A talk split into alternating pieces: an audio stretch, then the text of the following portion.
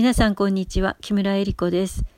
今日はすべてが新しくなった春というタイトルでお話をさせていただきます。私はこの季節にイエス・キリストを信じました。それまでの私の歩みというのは何をやってもうまくいかず。そして、えー、まるで瓦礫の中に座り込んでいるような人生でした。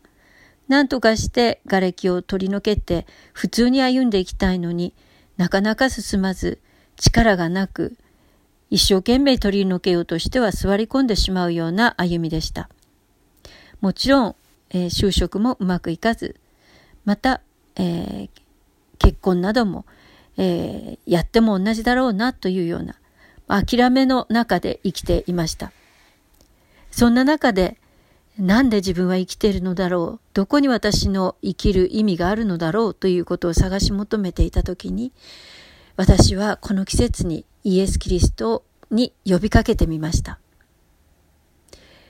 イエス様あなたならどうされますか？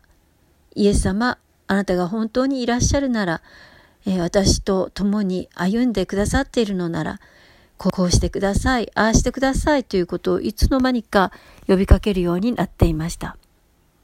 そしてある時、えー、あるアメリカ人の宣教師さんに、お祈りっていうのはこんなもんじゃないですよね、と質問してみました。するとその宣教師さんは、それがお祈りですよ、と言ってくださったのです。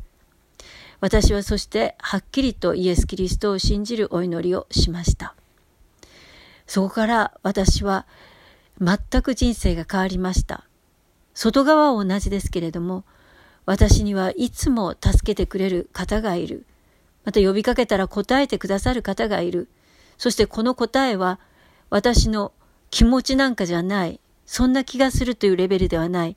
確かにイエス・キリストという方が生きておられて私に答えてくださっている。絶対に私を捨てないで、助け続けてくださる方がいる。そう分かった時、私はもうルンルンと心の中が喜びでいっぱいになりました。